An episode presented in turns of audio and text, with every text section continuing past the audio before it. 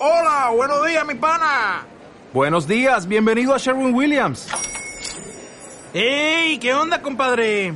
¿Qué onda? Ya tengo lista la pintura que ordenaste en el ProPlus app. Con más de 6.000 representantes en nuestras tiendas listos para atenderte en tu idioma y beneficios para contratistas que encontrarás en aliadopro.com. En Sherwin Williams somos el aliado del PRO. ¿Te gustaría poder experimentar las mismas sensaciones que siempre has soñado en el mítico Mar Rojo? ¿By the Face? Ahora tienes tu oportunidad.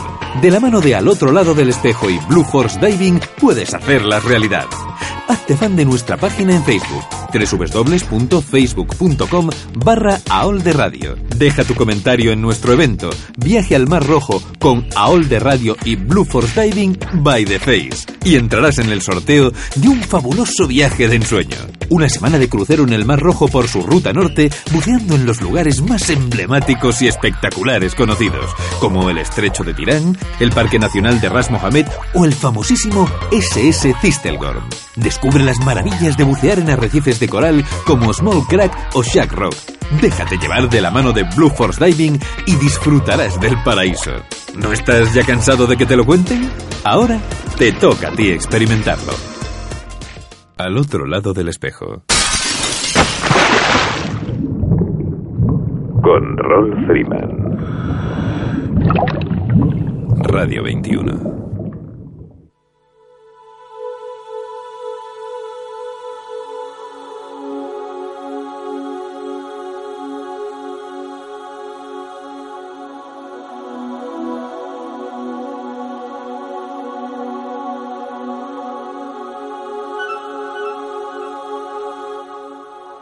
Hola amigos, saludos alados y bienvenidos a una nueva edición de Al otro lado del espejo.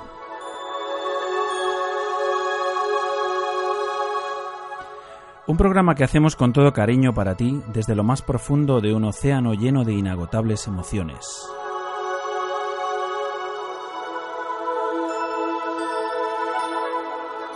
Emitiendo desde tu emisora favorita, Radio 21, a través de las ondas de la frecuencia modulada desde el 107.9, 107.8 y 107.5.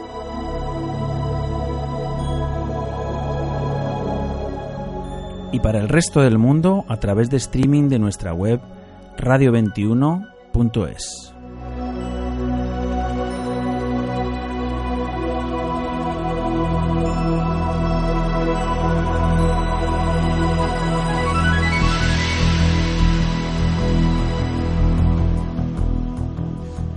Abrimos nuestro programa de hoy con un recuerdo muy especial para Filipinas, en un momento difícil y duro en el que el mar, nuestro querido mar, territorio de Poseidón, que esta vez, aliado de Olo, ha ofrecido su peor rostro. Dedicamos este programa a todos los que han perdido algo en esta terrible prueba. Babanam Kevalam Babanam Kevalam Babanam Kevalam Babanam Kevalam Babanam Kevalam Babanam Kevalam Babanam Babanam Kevalam Baba Babanam ं केवालां मां केवालाम् बाबनाम् बाबारम् केवालाम्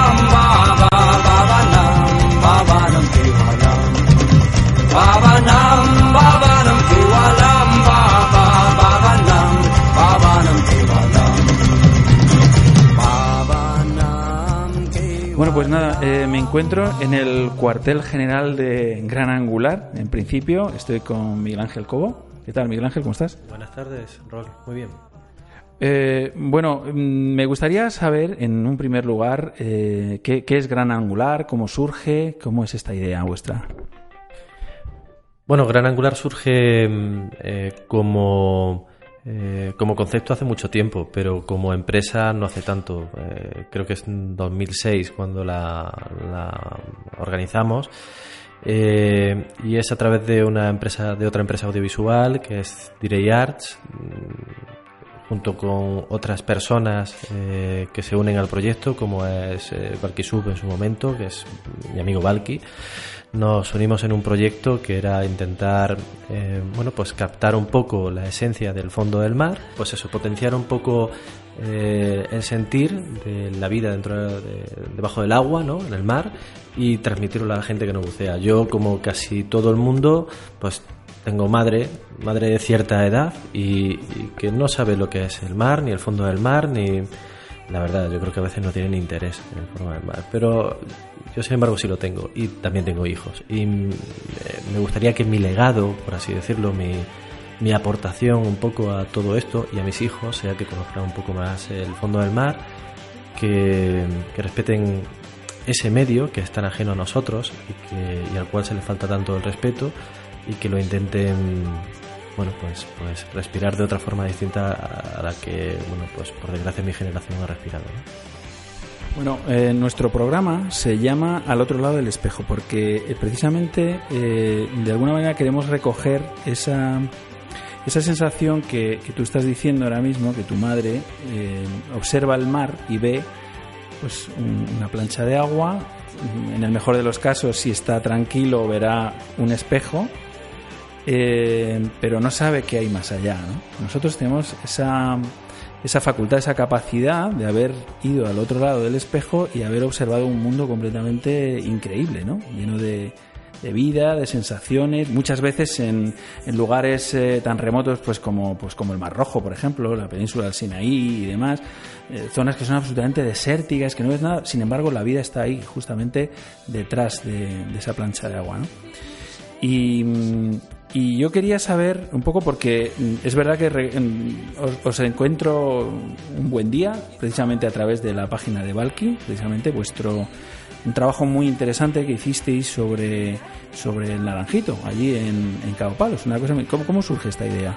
Bueno, eh, la verdad, la verdad es que Valky, que es un apasionado del buceo también y de, naturalmente del mar, pues bueno, coincidimos, un día nos conocimos en Cabo de Palos, que es un sitio fantástico para el buceo en España, ¿no? Y yo tenía ganas desde hace tiempo porque me dedicaba a la producción audiovisual, pero también soy un devoto de, de todo lo que sea el mar, pues bueno, tenía ganas de, de sacar eso, ¿no? Un poco a la luz, eh, poner en común dos de las grandes aficiones de mi vida, que es la producción audiovisual y, y, el mar. Así que, bueno, hablando con Valky, que sí es un apasionado del mar, más que de otra cosa, pero que le encanta también eh, todos estos temas, bueno, pues me, me, daba el apoyo, el soporte, el, el, la logística necesaria para que intentáramos eh, hacer algo juntos y comenzó ahí, eh, hacer el Nadir. El Nadir me parecía una historia interesante, es el Naranjito, es un barco bueno, pues es un clásico en Cabo de Palos, es un barco que visita casi todos los buceadores, está a una profundidad óptima para, para avanzados y también muy buena para los que quieren bueno pues adentrarse un poco más en el buceo técnico y todo esto. Me pareció un barco muy muy interesante muy hecho muy entero y que en principio pues tenía una historia muy simple muy trivial pero que la verdad es que luego indagando indagando pues resultó que era bueno que, el, que lo que es el, el, la leyenda no vamos a llamarlo urbana en este caso la leyenda marina no tenía nada que ver con la realidad de por qué se había hundido el barco no Así que de un documental que era muy muy trivial, pues salió algo realmente interesante, muy plástico también, porque hicimos trabajamos con animación, con nuestro estudio de animación aquí, eh, con Animatec Studio, y, y, nos salió un documental muy, muy bonito, interesante, no, eh, no de Oscar, al mejor documental, pero muy bien, muy divertido. Nos pasamos muy bien, la verdad, haciéndolo. Oye, eh, has comentado Animatec, la verdad es que efectivamente he estado viendo algunas cosas vuestras y demás, y, me gustaría me gustaría preguntarte cómo, cómo os llega un poco esa inspiración eh, del, del, mundo del mundo marino, porque he visto eh, animaciones con, con, personajes marinos y demás, y bueno, y esto que, que hablamos del espíritu y demás, o sea, del, del nadir, del naranjito y demás. Eh, me gustaría saber que, ese espíritu marino que, reflejáis en los documentales y demás, ¿cómo, ¿cómo, os ha llegado un poco? ¿O, qué, o cómo diría yo mejor? Eh, ¿Qué ha sido primero, el, buceador o, o, el realizador? Eh, yo creo que, que en mi caso, al menos, no lo puedo separar. A mí me ha gustado tanto la realización como, como el buceo desde siempre. Lo que pasa es que es verdad que a lo largo del tiempo y desde que se, desde que se monta la compañía, tanto Gran Angular como, como Animatec, pues la gente que hay dentro tiene esa afición al buceo. Ha dado esa casualidad en algunos casos y en otros casos pues la gente se ha ido aficionando al, al estar dentro de la compañía. No es que hagamos apostolado con el tema del buceo, pero la verdad es que la gente se apunta, es una cosa muy atractiva. Eh, da esa casualidad. Nos dedicamos a muchas cosas del mar, a documentales subacuáticos, a series de animación subacuáticas, porque nos gusta realmente ese medio y luego porque toda la gente que trabaja aquí, desde el primero al último, eh, los socios, los trabajadores son muy aficionados al, buceo. Javi, Evan, Anaís, Leticia, Sergio, Martín, todos eh, los que están aquí. eh, somos unos, unos apasionados de- del mar, ¿no? Nos gusta. Por eso nos dedicamos a ello para contarlo un poco, ¿no?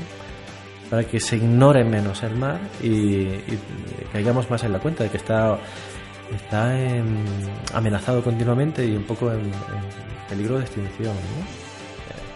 Fíjate que estaba, estaba yo acordándome de, un poco de, de, mm, algunos de los eh, dibujantes de Walt Disney y demás que para hacer algunos personajes pues eh, pues hacían se comportaban un poco como estos eh, personajes que iban a hacer. Pues si eran un perro pues como un perro en fin. Y no sé si esto eh, de alguna manera mm, os, os ha influido. Es decir el, el poder conocer la vida animal para luego reflejarla aunque sea en, en películas de animación en películas infantiles qué sé yo. Eh, hay algunos proyectos que, que he visto que tenéis eh, que tenéis ya bastante avanzados, que es el, los proyectos eh, Top Die Sites, ¿no? Estos, el Mar Rojo, Riviera Maya, el Hierro, Maldiva, bueno, tenéis un montón. tenéis- y de hecho creo que estáis haciendo una, una ampliación, una segunda temporada, ¿no? ¿Cómo, cómo surge esto? Bueno, Top Day Set es un proyecto que la verdad es que es un tanto personal, es decir, lo tengo en mente desde hace mucho tiempo. A mí, eh, eh, el viaje que generalmente hace la gente, en- bueno, pues aquí en España, cuando la gente prepara sus vacaciones, siempre eh, quiere conocer un país que esté cerca, una ciudad bonita, Praga, Londres, Viena. Pero la verdad es que para mí hay un concepto que es el viaje de buceo, existe, ¿no? Y siempre pensé que hay mucho buceador como yo que lo que necesita es una, una guía, ¿no? En el fondo queríamos decirle al buceador, oye, también puedes encontrar una guía de buceo, ¿no? Yo te puedo recomendar algunos sitios de los que de los que tú puedes visitar, que son muy interesantes, ¿no? Prepara tus vacaciones para, para seguir disfrutando el mar, no te quedes solamente en conocer unas determinadas ciudades, sino que hay otros ecosistemas, hay otros lugares que puedes visitar. Una vez que lo empezamos a desarrollar el proyecto, nos dimos cuenta que aparte de hacer una guía de lo que es el sitio donde uno puede ir a, a- bucear, que hay muchísimos como, como tú bien sabes, Rol, pues eh, la verdad es que se nos ocurrió que, bueno, como no somos biólogos y en ese momento no contábamos con biólogos, lo que sí debíamos transmitir es, bueno, qué se siente cuando estamos buceando en determinados sitios o cómo es ese paisaje subacuático que tanto nos cautiva y que es el que queremos seguir, eh, bueno, pues eso, transmitiendo, ¿no? A toda la gente que tenemos a, a nuestro alrededor. Así que mm, quisimos hacer un poco un homenaje ¿no? A- al mar a través de la música, a través de los sentidos, a través de la poesía. Y esa, hicimos dos partes, por así decirlo, dentro de un solo documental. Una era más guía, más turístico, ¿no? más descriptivo, más narrativo. Y la otra parte pues era más poético, la verdad, la otra parte era más sensitivo. Era, es, un, bueno, es una parte subacuática dedicada a ensalzar todo el aspecto sensorial que tiene el buceador y que, que de otra manera pues eh, bueno, nos iba a ser más complicado, más complicado eh, describirlo, ¿no? transmitirlo. Oye, una cosa, eh, lo, lo que yo he visto, que es de una duración eh, más bien cortita. Yo no sé si es que está condensado o esto es eh, solamente una- un avance de lo que es el documental o... Se te hace muy corto porque es muy bueno. Todo lo que es bueno eh, se hace corto. ¿no? No, lo cierto es que son 26 minutos. Nosotros trabajamos con estándares. En la producción audiovisual se trabaja con estándares. Son eh, 52 minutos es un documental eh, más o menos eh, largo, digamos, un largo documental. Si es un eh, otro estándar es media hora de documental que se cifra en 26 minutos y los hay incluso de 14 minutos que son mucho más cortos. Nosotros elegimos 26 porque creemos que un lugar lo puedes describir bien en 26 minutos y alguien se puede hacer la idea perfectamente de cómo es el sitio. Eh, es verdad que para la gente que somos muy apasionados del buceo nos falta más material, nos, nos falta más tiempo, pero yo, pero yo creo que también hay que intentar transmitir las cosas en su justa medida, ¿no? Y yo creo que 26 minutos es perfecto. Pero 26 minutos, entonces quiere decir que lo que lo que yo veo en vuestra página web es un es un tráiler, realmente lo que estoy viendo. Sí, son avances, son trailers de... Efectivamente, nosotros no podemos emitir en este momento en la página web el documental completo porque son de 26 minutos. Eh, hemos emitido en televisión española ya un, primer documental de Malapascua, en Filipinas, y también lo están distribuyendo el documental a través de distribuidores que tienen los derechos a nivel internacional, fuera de España, y otro distribuidor más que tenemos en Estados Unidos. Entonces, por eso no podemos emitirlo en la página web, porque tienen los derechos y nos pueden regañar si hacemos algún tipo de... Estoy completamente de acuerdo. Pues nada, simplemente eh, pues eh, cuando cuando tengamos noticia de alguna de alguna de estas emisiones, pues a través de, de alguno de los canales de televisión o qué sé yo, pues, eh, pues que nos lo cuentes, que, intentaremos de alguna manera transmitirlo a nuestros oyentes y que, vayamos a verlo. Bueno, pues eh, no sé, por, terminar, ir terminando un poco, porque el tiempo siempre es, muy condensado también en, en radio, ¿no? Quería preguntarte un poco eh, qué opinas tú y los, pros y los contras que, que- que puede tener el bucear en estos paraísos aislados tan, tan increíbles como, como estáis reflejando vosotros. Porque algunos sitios pues, pues puede que no haya, no, no haya una civilización, digámoslo así, pues a lo mejor a, a horas de navegación o qué sé yo. Eh, yo solamente te puedo hablar de pros, Rol, lo siento. O sea, quiero decir, soy un apasionado de este tipo de cosas, del buceo, no le veo ningún tipo de contra. Eh, eh, para la gente lo que es eh, un contra podría ser, oye, es que hay que vacunarse antes de ir a ciertos sitios. Bueno, para mí no es un, es un contra, es un, pro. Oye, pues ya estoy vacunado. Es decir, todo lo veo en plan positivo. Eh, cuanto más salvaje es la vida, para mí mejor. Hay mucha gente que dice, pero ah, si hay muchos tiburones, ya sabes la fobia que tiene mucha gente a los tiburones, etcétera, etcétera. Pues para mí, cuantos más haya, mejor, porque es mi, es, mi animal por excelencia, ¿no? Entonces, como son tantas cosas las positivas que veo, y la verdad es que no veo ningún. Incluso los viajes, que muchas veces son, pues ya sabes, para mucha gente tediosos, ¿no? Parece que el alcanzar el objetivo es algo casi paquidérmico, ¿no? Se hace súper... Bueno, pues a mí me encanta. A mí realmente eh, vivir ya el viaje desde que sales desde aquí, ya empiezo a pensar, a escribir en el guion todo lo que está pasando. Personalmente solo veo pros. ¿no? Yo creo que tú y yo, como apasionados de todo esto, solo vemos pros. Estoy completamente de acuerdo, vamos, eh, desde luego, eh, incluso antes, las semanas previas de preparación del viaje, uno está viviendo todo tipo de, de sensaciones, ¿no? Eh, bueno, pues eh, algún proyecto de futuro que tengáis entre manos o que tengáis en cartera. Entre manos eh, siempre hay proyectos, eso es lo bueno, que no nos falten proyectos nunca, que tengamos la ilusión de seguir trabajando eh, en esta línea. ¿no? Eh, es, verdad que ahora mismo tenemos algunos que van en torno siempre dando un eh, siempre teniendo un, matiz de defensa de, de- del medio no del mar no hay un dato que sí me gustaría comentarte que es que hace tiempo leí que en los últimos 25 años el 50% de la población subacuática ha desaparecido en los últimos 25 años. Para mí me resultó tan escalofriante que pienso y pensé que yo, desde mi posición, desde la que tengo, que es muy, muy limitada, es muy, muy, muy humilde, pues voy a intentar hacer lo posible para que eso no pase. Así que siempre ese matiz aparece en los documentales que, que aquí hacemos. ¿no? Tenemos uno ahora que es Ocean Skipper, que es eh, pues eso, guardianes de- del mar, ¿no? del océano, que pretende pues eh, buscar a personajes clave en distintas zonas que nos cuenten su experiencia que nos enseñen un poco el entorno y, y cuál es su preocupación. En fin, estamos trabajando en esa idea, lo queremos presentar eh, próximamente a un par de, de canales eh, aquí nacionales que no puedo comentarte, pero, pero que estamos en trámites con ellos para, para ver si quieren apoyar este, este concepto que yo creo que es muy, muy sano. Aparte siempre hay documentales eh, unitarios interesantísimos con los que nos gustaría trabajar y, bueno, buscamos alternativas. Hay algunos en Argentina que estamos buscando también, que, que eh, en otro entorno un tanto distinto, pero bueno, como digo, proyectos que no nos falten. Eh, Es trabajo y es ilusión.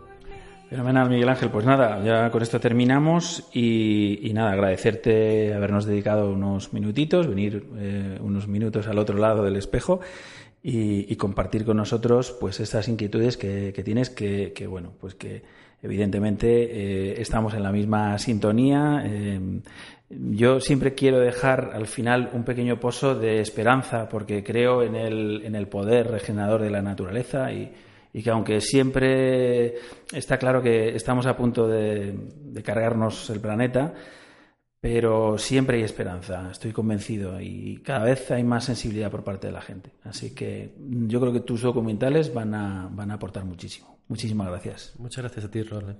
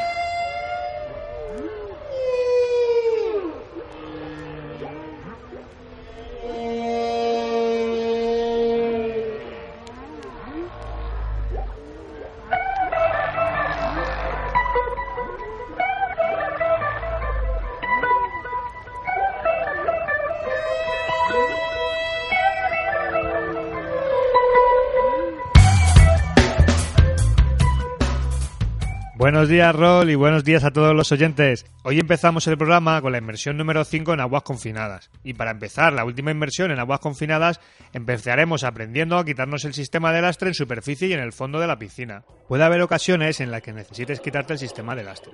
Para quitártelo, simplemente suelta la villa y sujeta el extremo libre para que no se caigan los plomos y sujétalo cerca del cuerpo para que no te haga girar. Primero, túmbate boca arriba. Sujeta el extremo libre en tu cadera derecha y gira hacia la izquierda poniéndote boca abajo y el cinturón se quedará en la espalda. Asegúrate que no haya nada enganchado, manómetros, llamadores, etc. Y cierra la villa. Otra forma que puedes utilizar es sujetar los dos extremos del cinturón haciendo un bucle. Coges el cinturón y lo pones en la espalda, debajo de la botella. Ahora con la mano izquierda sujetas la villa y con la derecha la otra punta que te queda libre. Te inclinas hacia adelante y se quedarán encima de las caderas. Ahora solo tienes que revisar que no esté nada enganchado y cerrar la villa. Si utilizarais un jacket o chaleco con sistema de lastre integrado, ponerse y quitarse el jacket valdría. No obstante, sacaremos los lastres de los bolsillos para familiarizarnos con el zafado rápido de nuestro jacket. Una vez hablado del sistema de lastre, cómo ponérnoslo y cómo quitárnoslo, hablaremos de cómo quitarnos el equipo autónomo, en superficie y bajo el agua. Alguna vez puedes necesitar quitarte tu equipo autónomo, para ajustarlo por algún enganche o para entrar en un barco pequeño. Lo primero que haremos una vez que estemos en el fondo será vaciar el jaque completamente. En segundo lugar, soltaremos la cincha del cuello. Después aflojaremos las tiras verticales para sacar mejor los brazos, más si no tenemos mucha flexibilidad. Y por último, quitaremos la cincha de la cintura. Una vez quitadas todas las cinchas, nos quitaremos el jaque por el lado izquierdo, para no engancharnos el regulador. Si lo quitamos por el lado derecho, el regulador se nos quedaría enganchado en el cuello. Para ponérnoslo, la secuencia completamente al revés. Primero metemos el brazo derecho, metemos luego el brazo izquierdo, más tarde la cincha de la cintura, después la cincha del cuello y por último ajustamos la cincha de sujeción. Otra forma de ponernos el jacket sería por encima de la cabeza. Primero tumba el equipo delante de ti con la grifería pegada a tus piernas, quedando la botella debajo del chaleco. Asegúrate que la fuente alternativa de aire queda por debajo de tu brazo y que las tiras de jacket están sueltas. Levántalo por encima de la cabeza y colócatelo. Para ponérnoslo seguiremos la misma secuencia. Primero la cincha de la cintura, después la cincha del cuello, ajustamos las cinchas y el jacket está completamente puesto. Para ponernos y quitarnos el sistema autónomo en superficie, lo primero que tenemos que hacer es inflar el jacket para tener flotabilidad positiva y que no se hunda cuando nos lo quitamos. Para quitarte el jacket, túmbate boca arriba y primero quítate la cincha del cuello, más tarde suelta las cinchas verticales y por último te quita la cincha de la cadera. Cuando ya nos hayamos quitado el jacket, para volver a ponérnoslo, siéntate encima de él como si fuera una colchoneta, con la botella entre las piernas, mete los brazos y deslízate hacia abajo hasta que se quede en tu espalda. Una vez los brazos estén dentro del jacket, ponte primero la cincha de la cadera, después la del cuello y ajustate las tiras verticales. Otra forma que puedes utilizar es darle la vuelta al jacket, con la grifería pegada a nosotros, meter los brazos, sujetar la botella por detrás y sumergirnos a la vez que echamos la botella hacia la espalda. Una vez colocado el jacket, solo tenemos que volver a cerrarnos las cinchas. Para terminar la inmersión número 5 en aguas confinadas, realizaremos el siguiente ejercicio. Nos situaremos en la parte menos profunda de la piscina, nadaremos hacia la parte más profunda y realizaremos el descenso en cinco pasos.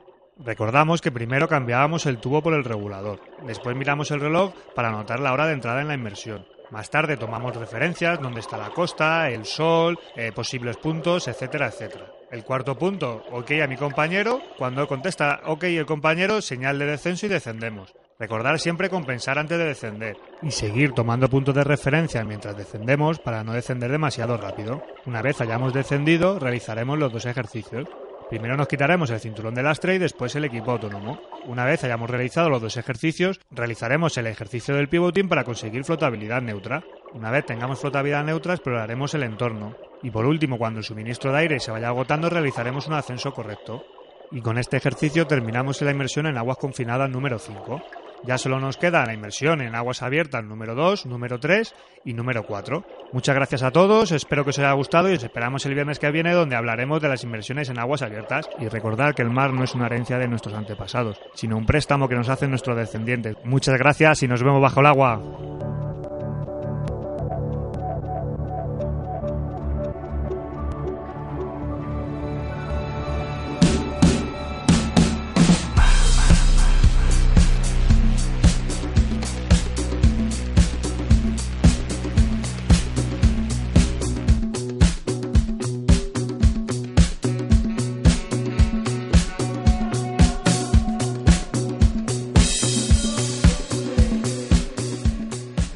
Llegamos a mi sección predilecta, Mis amigos los peces, un título que le tomábamos prestado al gran Eduard porque recoge nítidamente esa sensibilidad por la vida marina que invariablemente nos encontraremos en nuestras inmersiones subacuáticas. Una sensibilidad que vamos afinando gracias a las magníficas explicaciones que cada viernes nos trae de la mano Inés García, nuestra bióloga preferida y de la Escuela de Buceo Zoea de Madrid. Buenas tardes, Inés. Hola, muy buenas tardes. ¿Cómo estás? Muy bien, gracias. ¿De qué hablamos hoy? Pues hoy vamos a hablar de, un, de una concha que seguro que todos hemos visto alguna vez, si no en inmersión, en las playas, cuando uno da un paseo por la playa. Se trata de un gasterópodo, de un, la oreja de mar. También reciben el nombre de abalones estas, estas conchas marinas. Su nombre científico es Aliotis tuberculata. Cuando uno la ve a simple vista puede pensar que es un bivalvo, pero si cogéis la concha, si está, si no está el animal dentro se ve muy claramente, pero si no también se puede eh, averiguar. Pues veréis que se trata de una única concha en vez de dos y que además tiene una espiral que es característica de los gasterópodos, que es lo que normalmente conocemos como conchas marinas. Y en este caso se llama así porque tiene un parecido muy, muy próximo a una oreja humana y es de un tamaño también considerable. Suelen medir entre 4 o 7 centímetros más o menos. Y mm, este gasterópodo tiene un color pardo y a veces tiene un poco de variación y en muchas ocasiones la concha está cubierta de algas, pero, pero siempre hay unos eh, orificios que tiene el borde externo de la concha, esos siempre van a aparecer libres, porque por ahí el animal saca una especie de tentáculos sensoriales pues que le son útiles para recibir información del medio. Y si veis la concha vacía, en su interior eh, tiene un aspecto nacarado de, de madre perla. De hecho, en algunos países donde estas especies tienen un tamaño mucho mayor, pues se utilizan para, para joyería. Y luego veremos que tiene un pie musculoso como todos los gasterópodos y que en el borde de ese pie musculoso que lo utilizan para arrastrarse por el fondo, pues salen unos tentáculos que también son táctiles. ¿Y dónde encontraremos esta especie? Pues normalmente en fondos donde haya rocas o, piedras entre unos 2 y unos 10 o 15 metros de profundidad. Normalmente la veréis adherida a las piedras igual que, que las lapas. Durante el día están inmóviles y normalmente en zonas donde no hay mucha luz, en zonas umbrías. Y es por la noche cuando se activan y se van desplazando con ayuda de ese pie musculoso, rascando o ramoneando las algas que crecen sobre las rocas, porque son herbívoros. Mucho lo hacen gracias a una lengua rasposa que tienen todos los, los gasterópodos y que le ayuda pues a ir rascando del fondo. Y una cosa curiosa es que las orejas de mar son el principal alimento de los pulpos. Y muchas veces en la guarida del pulpo, que sabéis que dejan los restos de lo que se han comido en la entrada pues se ven restos de orejas de mar. Y en cuanto a su conservación, pues, pues decir que si vais buceando y veis, veis una, eh, una oreja de mar pegadita ahí a su, a su piedra, pues que, que no la que intentéis no quitarla porque se va a intentar eh, agarrar muy bien a la piedra y, y en ese momento se puede romper. Y luego deciros que estas especies tienen interés marisquero. En cuanto al, al gusto, hay gente que le- las considera exquisitas y otros que no, pero, pero en algunas zonas sí que se, que se capturan para comérselas. Y en Canarias se- es una especie protegida. Y hasta aquí hemos llegado con nuestra especie de hoy, la oreja de mar. Muy bien, Inés. Pues nada, la verdad es que estoy viendo, estoy viendo algunas fotos ahora mismo y, y, bueno, yo juraría, a ver, sí que he visto las conchas, porque Las conchas es muy común verlas en la playa, es una especie bastante abundante. sí, sí, y en el fondo del mar también, porque, porque mm, sobre todo cuando están vueltas, como tú has dicho, que tienen un- una capa un, así ana- nacarada, Sí. pues, eh, pues brilla, brilla. Es algo que te llama la atención, ¿no? Cuando recibes así un, un rayo, un reflejo, ¿no? Del, de la concha, dices, uy, ¿qué es eso tan, tan bonito? Claro, pero si el animal está vivo pasa bastante desapercibido, Claro, porque entre claro, que está que- pegadito, que sus costumbres son nocturnas y que se intenta camuflar pues con algas o vamos que se que, que no se ve es muy difícil. Yo juraría que no he visto nunca una oreja mm, viva, caminando, ¿sabes? Nunca. Puede y, ser. y me, me Pero ahora que lo sabes igual te fijas más y ves Hombre, me voy a fijar más, por supuesto. ¿No? Me, me parece muy curioso una serie de, de perforaciones que tiene. Sí, ¿Qué por ahí es por donde el animal saca unos tentáculos sensoriales. Ah. Y es muy curioso también que según va creciendo la concha, los, los orificios que están más cerca de donde comienza la espiral se van eh, taponando y solo quedan libres los de la parte más exterior. Eso se ve muy bien en las, con- en las orejas de mar de otras zonas que son mucho más grandes, se aprecia muy bien. Y luego hay otra cosa que también me llama la atención, viendo esta estructura que, mm, que probablemente tenga relación con la proporción áurea. Estas, estas medidas que hay, estas proporciones que hay, que son Sí, que, Que se son- repiten en la naturaleza. se repiten en la naturaleza y son, son perfectas, son unas eh, proporciones, eh, pues eso, muy muy misteriosas y muy, muy Seguro que la disposición de la concha lo mantiene, igual que el nautilus Sí, y muchas estructuras de la naturaleza. Qué interesante, Inés. Me ha gustado muchísimo eh, todo lo que me has contado de la oreja de mar. Muchas gracias. Así que nada, te mando un beso muy fuerte y, y, bueno, y te convoco para la semana que viene. Muy bien, allí Vale. estaremos. Un, Un saludo beso. a los oyentes. Venga, Adiós. Adiós.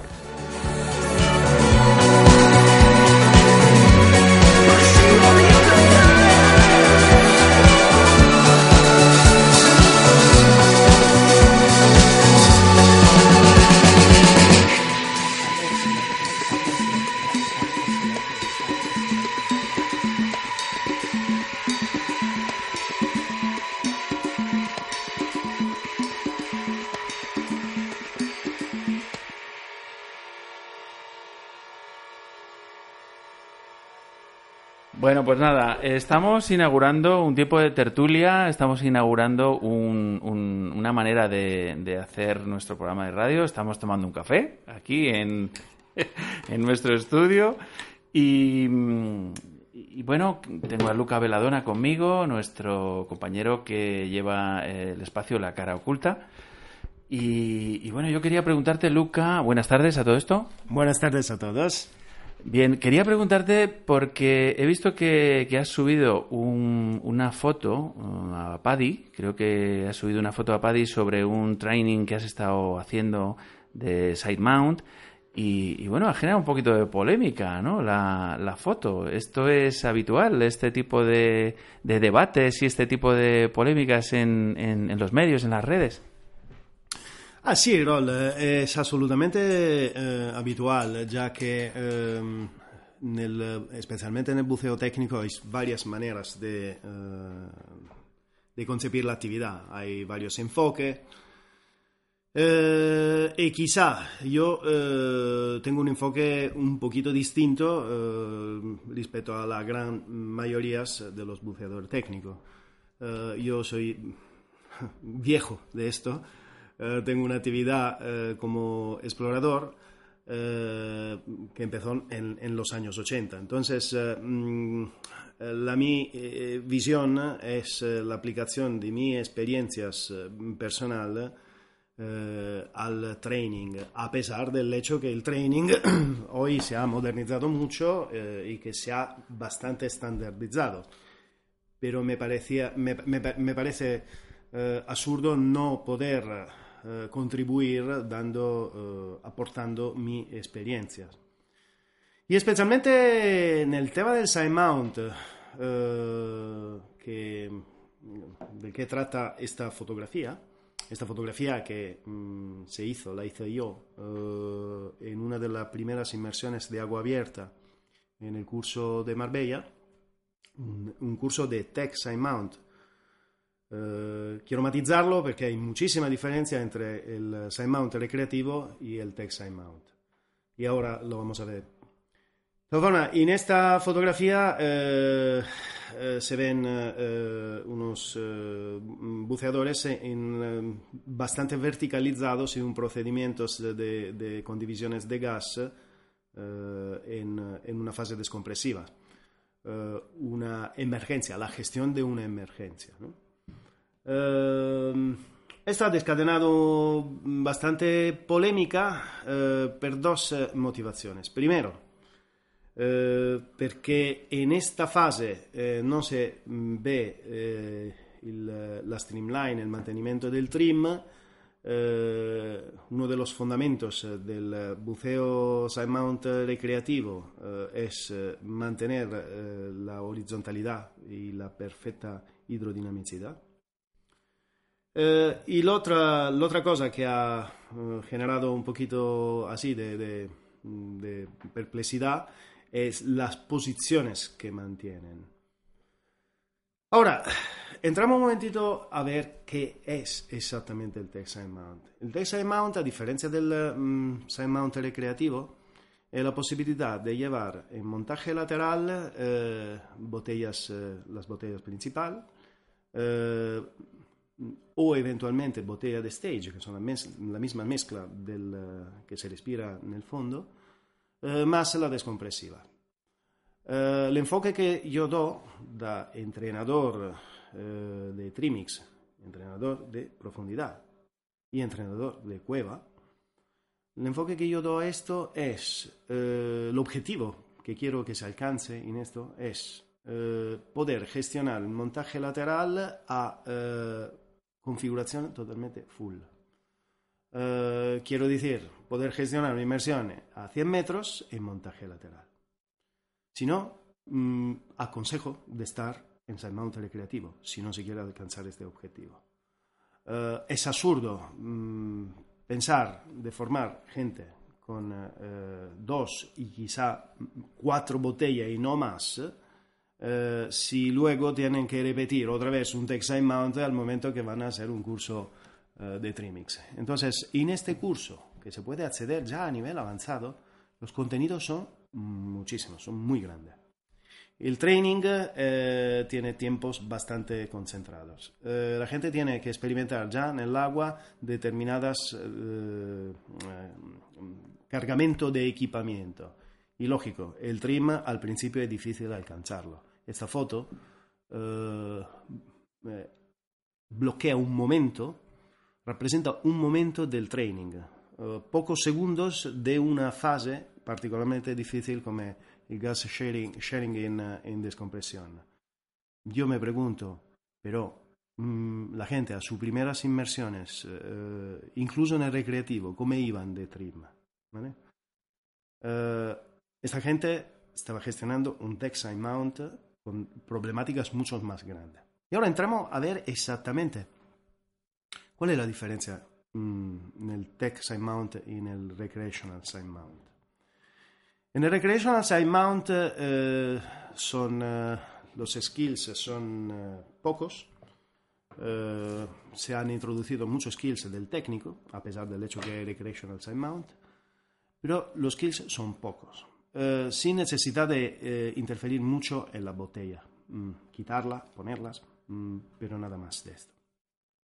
Y de hecho, muchísimos buceadores van en botella, utilizan, eh, optan por botella eh, de acero, que mantienen una streamline eh, mucho más, eh, em, eh, ma- mantienen más horizontalidad, están más pegadas al cuerpo y quizá estéticamente son mucho más eh, eh, nel, eh, nel Texas Mountain las problemáticas son distintas. Ir a 100 metros con botella de acero eh, puede dar una negatividad muy importante. La botella de acero es bastante más negativa respecto a una botella de aluminio. Eh, luego se pagaría con pérdida de flotabilidad en profundidad y, y esto, mm, llevando seis botellas, podría representar realmente un problema de volumen luego de, de- del, de la reserva de flotabilidad de un, eh, de un chaleco, de una, de una ala, de una vejiga.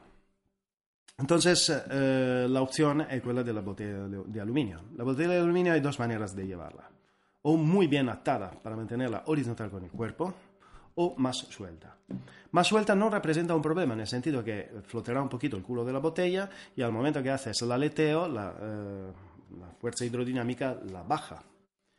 Eh, pero esta segunda opción eh, es mucho más eh, eh, práctica en un eh, Textile Mount porque permite más espacios eh, en la parte inferior de la botella para poder gestionar los, eh, mosquetones de una botella y la otra, ya que tenemos que llevar no dos botellas, sino seis. Eh, los espacios, si vamos a atar las botellas primarias eh, muy apretada al cuerpo, no tenemos luego espacios para gestionar la descompresiva y esto se transformaría en un problema. Sería mucho, mm, eh, sería bastante peligroso. Entonces, por esto, eh, nosotros eh, eh, quizá mm, damos menos importancia eh, a la estética, eh, mm, damos menos importancia a los streamline si luego la ventaja es quello de poder manejar las botellas en manera cómoda y segura y podernos liberarnos de ellas si éstas representan un problema. Repito un momentito. Mm, la mi trayectoria en el Mount es una trayectoria eh, muy eh, clara y precisa. No he aprendido mal la clase. Eh, quizá he, mm, he dado mi experiencia en la realización de la clase. ¿vale? Eh, desde los años 80, eh, desde el primer si- side mount eh, que hice con un cinturón de plomos y cinta americanas atando las dos botellas, a arneses per transportar la botella que hice en los años 90, eh, a modificaciones de alas, de vejigas que no existían, no existían hace cinco años, siete años, no existían chalecos específicos para el mount. Entonces el buceo técnico incluso ahora puede tener lógica por un, por un problema de litraje eh, que tienen los chalecos de mount. Hemos adaptado, hemos trabajado en nuestros garajes de casa eh, un mogollón para poder eh, tener beneficios en estos, eh, eh, con, con estos chalecos. Hemos modificado nuestros equipamientos eh, para poder lograr esto. Eh, yo creo que ahora no tiene que el buceo eh, side mount recreativo, que es el producto también, eh, el joint ventures entre las empresas comerciales eh, y la didáctica, no pueden esto eh, meterse en un sector totalmente distinto como es el Textile Mount, que tiene problemática completamente, mucho más compleja y completamente diferente respecto al aspecto quizá puramente estético del buceo eh, side mount recreativo. Bueno, la verdad es que es impresionante escucharte, Luca, porque, bueno, espero que mm, al menos, digamos, sirve de algo el- la, la generación de polémica, sirve para, para establecer debate, siempre y cuando este sea constructivo y sea desde un punto de vista para, para aportar información ¿no? y formación a la vez a los buceadores técnicos. Has empleado una jerga bastante compleja para mí, que soy buceador deportivo, eh, pero mm, estoy convencido y seguro de que mm, los buceadores que, te escuchan y demás y que te siguen de alguna manera eh, entienden perfectamente todos los términos que has empleado y demás. Eh, la polémica es buena siempre y cuando, insisto, sea con respeto y sea para construir y sea para aprender. Está clarísimo. Yo creo que en este sentido ganamos todos. Eh, el cachondeito, pues la verdad es que por ahí no, no vamos a ningún lado. Pero, pero bueno, eh, ha sido interesante. Yo me, ha gustado mucho esta charla, Luca. Se nos acaba el tiempo. y, espero que podamos repetirla con, con, cierta frecuencia, porque todos estos temas eh, que generan debate, que generan eh, pues, contraposición de ideas, contraposición de técnicas, es, está muy bien, siempre y cuando sea, insisto, en ese, en ese punto de vista. Perfecto, encantado. Así que nos, nos vemos en la próxima y, y seguimos hablando. Y muchas gracias eh, del café, que está riquísimo. Muy bien, hasta luego.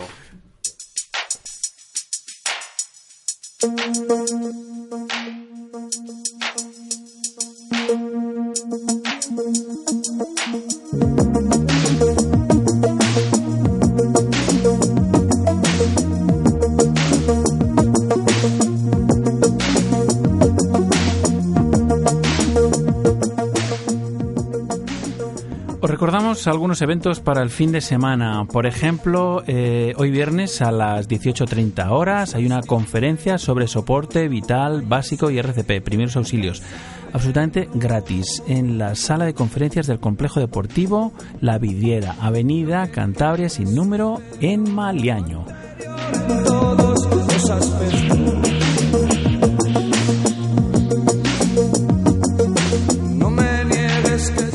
también para este fin de semana tenemos eh, la catorceava edición del Mercadillo de Buceo Casco Antiguo eh, del 16 al 24 de noviembre. Eh, como siempre, tenéis a partir de las 9 y media de la mañana del sábado en la calle Jorge Juan 118. Animarse que hay muy buenas ofertas.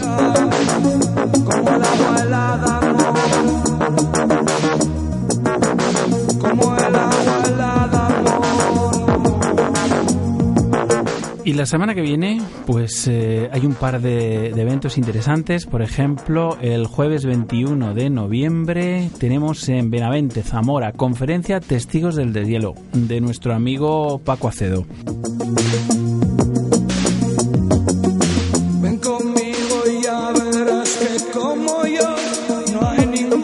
¿Qué más? ¿Qué más? Pues tenemos la cuarta quedada de buceo ibérico eh, también el 21 de noviembre a las 20 horas en el Turcana Bar. Habrá cosas muy interesantes. lo nuestro. Ariel, escúchame. Ese mundo está muy mal.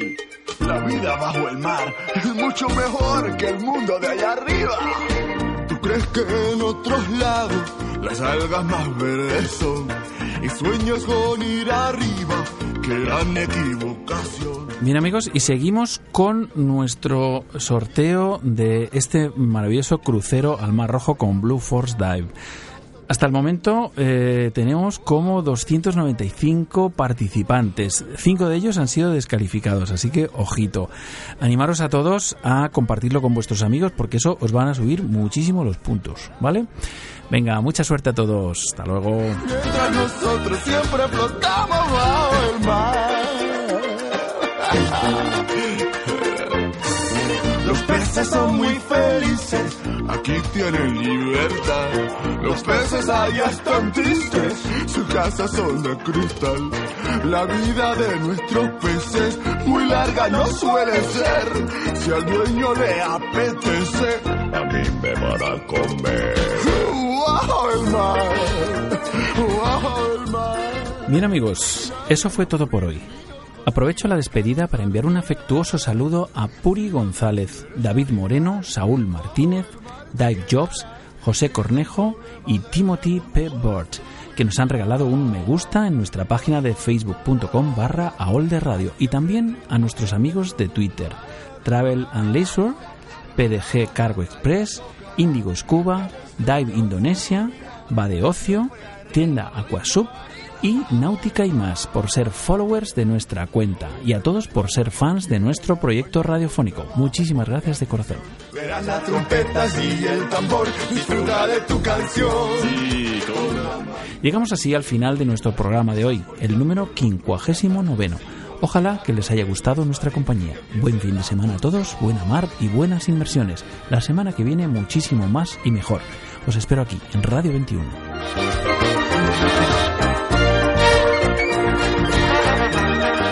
A los controles en la sala de máquinas del submarino amarillo y dando la brasa al micrófono, servidor de ustedes, Rolf Freeman, que os envía un cálido y que pasiano abrazo.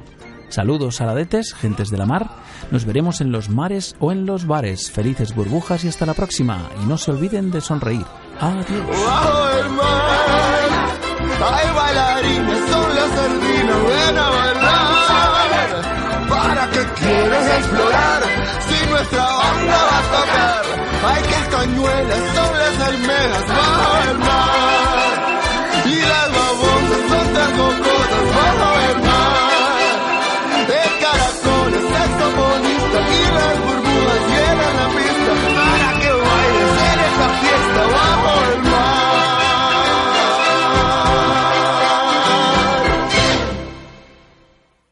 ¿Te gustaría poder experimentar las mismas sensaciones que siempre has soñado en el mítico Mar Rojo? ¿By the Face? Ahora tienes tu oportunidad. De la mano de Al otro lado del espejo y Blue Force Diving puedes hacerlas realidad. Hazte fan de nuestra página en Facebook www.facebook.com barra AOL de Radio. Deja tu comentario en nuestro evento Viaje al Mar Rojo con AOL de Radio y Blue Force Diving by the Face y entrarás en el sorteo de un fabuloso viaje de ensueño. Una semana de crucero en el Mar Rojo por su ruta norte, buceando en los lugares más emblemáticos y espectaculares conocidos, como el Estrecho de Tirán, el Parque Nacional de Ras Mohammed o el famosísimo SS Thistlegorm. Descubre las maravillas de bucear en arrecifes de coral como Small Crack o Shack Rock. Déjate llevar de la mano de Blue Force Diving y disfrutarás del paraíso. ¿No estás ya cansado de que te lo cuenten? Ahora te toca a ti experimentarlo.